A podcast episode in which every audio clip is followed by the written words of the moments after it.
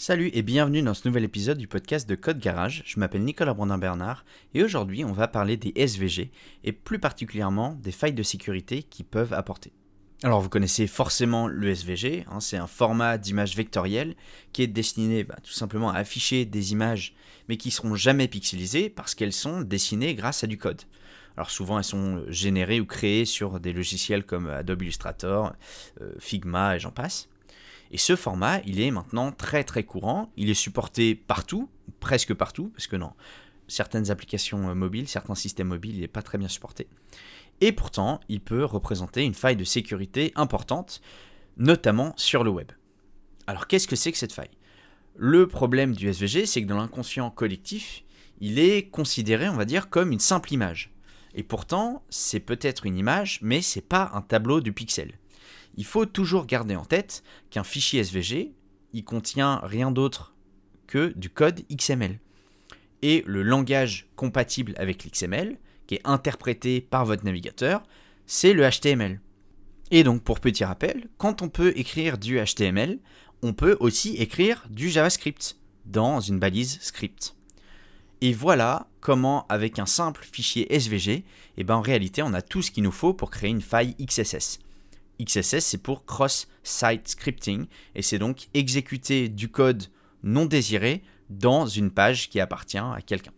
Alors l'une des particularités du SVG, c'est que son type MIME, il correspond à celui d'une image classique, et donc image slash SVG plus XML.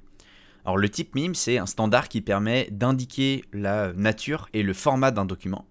C'est ce qu'utilise le navigateur pour savoir comment afficher une ressource et euh, non pas justement avec, euh, simplement euh, l'extension du fichier. Alors imaginons un site web qui permettrait à ses utilisateurs d'uploader une image en tant que photo de profil, ce qui est plutôt courant. Si le serveur se cantonne simplement à vérifier si le type MIME du document envoyé correspond à image slash étoile, bah alors il laissera passer le fichier SVG sans problème. Voilà comment on peut se retrouver déjà avec un morceau de code non voulu sur son serveur. Et ce serveur, bah, il sera en mesure de le fournir au, client, tout simplement parce que pour lui, il n'y a rien d'anormal. Alors, heureusement, les attributs euh, SRC et background image, ils n'exécutent pas le code injecté dans un SVG. Mais déjà, si jamais le site décide de l'injecter réellement en tant que code SVG, eh ben, potentiellement il pourra être exécuté. Mais surtout, il reste une solution pour qu'un utilisateur exécute le code caché dans l'image. Il suffit d'insérer le lien de sa photo de profil ailleurs sur le site. Et si un utilisateur clique dessus, l'image s'ouvrira directement dans le navigateur. Et qu'est-ce qui se passe à ce moment-là?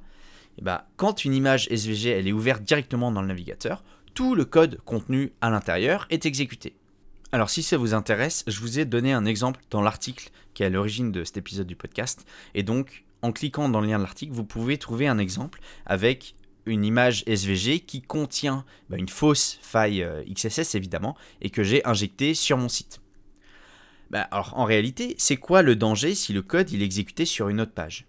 Eh bien le problème, il se cache dans le fait que le code frauduleux s'exécute dans une autre page, d'accord, mais vous êtes quand même sous le même nom de domaine. Et qu'est-ce qui est accessible uniquement depuis le domaine du site? Eh bien, les cookies et le local storage. Donc, si jamais j'ai un utilisateur qui est connecté et que je clone son token de connexion pour l'envoyer à mon serveur grâce au bout de code euh, que j'ai inséré dans l'image, eh bien, je pourrais me connecter sur le site à la place de l'utilisateur. Alors comment est-ce qu'on fait pour se prémunir, pour éviter ce genre d'attaque-là? Évidemment, le meilleur moyen, c'est d'empêcher les utilisateurs de mettre en ligne des fichiers SVG sur votre plateforme, hein, tout simplement. Mais aussi de ne pas ajouter soi-même des images SVG euh, qui viendraient de sources non fiables. évidemment, si jamais euh, c'est une fonctionnalité indispensable sur votre site que les utilisateurs puissent ajouter des SVG, eh bien il faudra bien nettoyer le code du fichier SVG pour enlever euh, bah, tout code HTML et JavaScript avant de l'enregistrer sur le serveur. Si jamais vous pensez que c'est, euh, un, problème euh, qui, n'arrive que quasiment jamais, tout simplement parce qu'on écrit, personne écrit JavaScript dans du SVG, eh ben, sachez que Si jamais vous tombez sur des sites qui proposent des SVG animés, eh bien l'animation se fait grâce à un code JavaScript contenu dans le SVG qui va simplement déplacer les morceaux du SVG. Donc c'est en réalité une technique qui est très commune dans l'animation de SVG et donc on peut détourner pour faire un SVG euh, frauduleux. J'espère que cet épisode du podcast vous aura été utile, que vous aurez appris quelque chose. Moi, je vous donne rendez-vous la semaine prochaine pour un prochain épisode du podcast ou directement sur code-garage.fr pour retrouver tous nos autres podcasts, nos blogs et surtout toutes nos formations, nos cours accessibles avec un abonnement unique. Alors rendez-vous la semaine prochaine ou directement sur code-garage.fr. Salut